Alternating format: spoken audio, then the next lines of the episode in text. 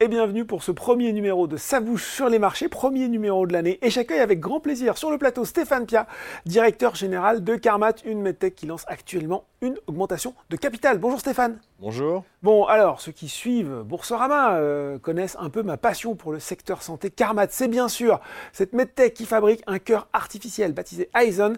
Stéphane, on va bien sûr parler de l'augmentation de capital. On est là pour là et de l'utilisation euh, des fonds levés. Mais avant, j'aimerais qu'on fasse euh, le point ensemble sur la situation actuelle de Carmat. En, commençons peut-être par les différents développements cliniques en cours. Oui, tout à fait. Donc, on, a plusieurs canaux de traitement de, mm. patients. Donc, on a bien sûr l'étude clinique française qui s'appelle Efficace. C'est une étude de 52 patients.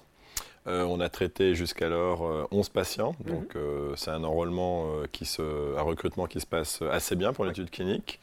On a connu une très grande dynamique au dernier trimestre de l'année passée, puisqu'on a fait 7 patients en 3 mois, donc mm-hmm. on est très confiant de pouvoir atteindre au moins 75% du recrutement cette année. D'accord. Donc ça c'est le premier pan. Après, bien sûr, il y a les ventes dites commerciales. Mhm. Alors, la raison pour laquelle on divise le clinique du commercial, c'est que dans les deux cas, on vend, on a une prise en charge de la prothèse, mais un prix moindre euh, en France parce que c'est dans le cadre d'une étude clinique. D'accord. Euh, au niveau commercial, donc, euh, on, a eu, euh, on a commencé à avoir une très bonne dynamique au dernier trimestre également. Mhm. Ça a pris un peu plus de temps que prévu, mais en un trimestre, on a fait 60% des ventes de l'année. Donc, ce qui est intéressant, c'est de voir. C'est le ramp-up, comme on dit dans le jargon. Le ramp-up, tout à fait. Accélération de la cadence. Pour le et surtout, comme il ça a été publié hier par le centre Niguarda de, de Milan, en Italie, c'est qu'on a pu démarrer les plus grands centres en Allemagne et en Italie. Düsseldorf en Allemagne, qui est le second centre en transport et le Niguarda, qui est le premier centre d'assistance cardiaque italien, ce qui va créer l'émulation théoriquement et donc euh, motiver les autres à démarrer aussi. Bon, euh, vous l'avez évoqué, la fin de l'année 2023, elle a été riche en actualité pour Carmat. Euh, vous annonciez notamment en décembre la mise en service du nouveau bâtiment de production, c'est à Bois d'Arcy, et dont je suis allé voir le communiqué de presse. Hein, il était écrit un outil de production performant et homologué pour produire jusqu'à 500 cœurs en année pleine à partir de 2024. Est-ce que c'est l'objectif de production que vous vous fixez cette année ou c'est une limite théorique? Non, c'est une capacité parce que la capacité, ça prend du temps à construire et donc on ne peut pas le faire au dernier moment. C'est ça. Donc euh, on pense, selon les plans de moyen terme, que cette capacité, on sera à 100% on espère, de mhm. son utilisation euh, d'ici trois ans. D'accord. Donc, ce qui veut dire qu'on prépare déjà l'étape suivante, hein, qu'on a déjà communiqué publiquement. L'étape suivante, c'est d'arriver à une capacité de 1000 cœurs par an d'ici 2027. Mhm. On a déjà une option dans les cartons qui serait d'utiliser un troisième bâtiment qu'on a déjà loué, qui est un peu plus grand, donc ce sera une extension euh, du site actuel, ou une autre solution dépendant un peu des évolutions de la société. Bon, voilà pour les capacités de production. Il y a vous en avez parlé, les implantations.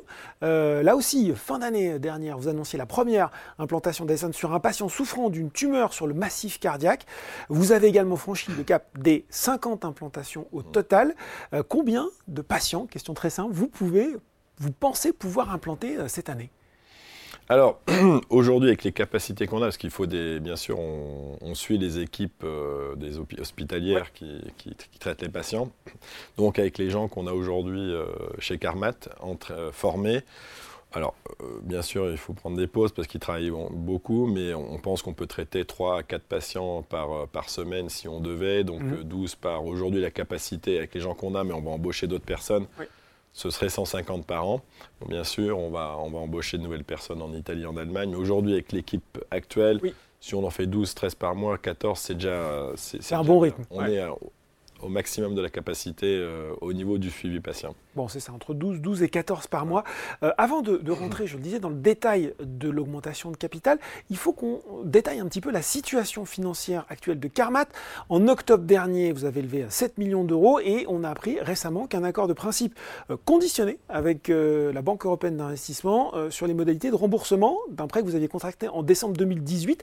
En l'état, quelle est, Stéphane, votre situation de trésorerie en fait? Alors la situation, bon, c'est toujours, euh, ça varie parce que bien sûr. Oui, c'est oui. Bon, aujourd'hui, on, on est un peu plus, on avait euh, communiqué, je crois, euh, il y a quelques mois, fin janvier. Bon, c'est un peu mieux que fin janvier parce que bien sûr, bon, les choses changent toujours. Mhm.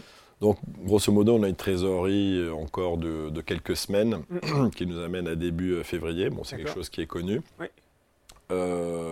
clairement, le petit bridge qu'on avait fait avec les investisseurs historiques, c'était vraiment pour comprendre un peu comment faire. Ça ne vous aura pas échappé que les marchés euh, financiers sont un peu agités. Euh, bah non, ils sont, ils sont arrêtés depuis trop longtemps. Moi, je parle des investisseurs, des, des, des, venture capitalistes et compagnie, surtout sur le small cap, mid cap. Mm. Bon, il n'y a plus rien depuis trois ans. C'est extrêmement compliqué. Donc aujourd'hui, on, essaie d'être plus, de plus en plus créatif. Je pense que le monde a changé. Mm. Donc euh, je remercie euh, nos historiques, euh, nos investisseurs historiques en octobre nous a donné un coup de pouce pour pouvoir réfléchir. Et cette opération, en fin de compte, qui nous amènerait, si on arrive au base, au base deal, à, mai 2024, ça sera pour nous l'opportunité de construire vraiment une stratégie de plus long terme avec des long haul investors. Euh, donc on a beaucoup de discussions. Euh, bien sûr, la société euh, évolue, ce qui nous donne plus de chances justement d'attirer ces fonds qui sont de plus long terme en termes d'horizon. Mais bon, il y a encore beaucoup de choses à faire.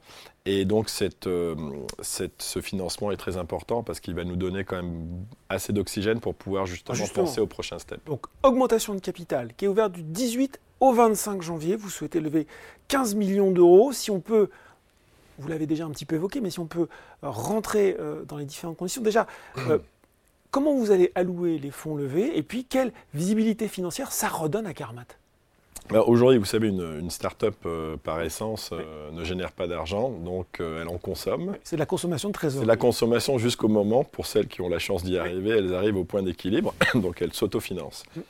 Et jusqu'à ce moment-là, vous devez avoir des, euh, bien sûr des séquencements euh, de financement. Mmh. Et les financements, pour pouvoir passer du, du, du, suis passé au prochain, il faut donner quelque chose de plus, il faut montrer qu'on évolue.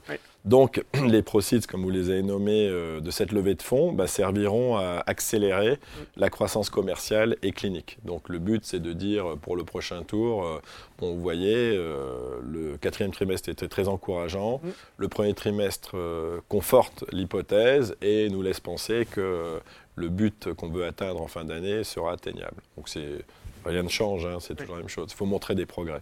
Alors montrer des progrès, justement, est-ce que vous pouvez déjà communiquer des grands objectifs ou euh, des rendez-vous sur l'année en cours aux investisseurs qui nous regardent aujourd'hui? Oui, bien sûr. Alors, on, a donné encore un outlook, on a manqué l'an dernier.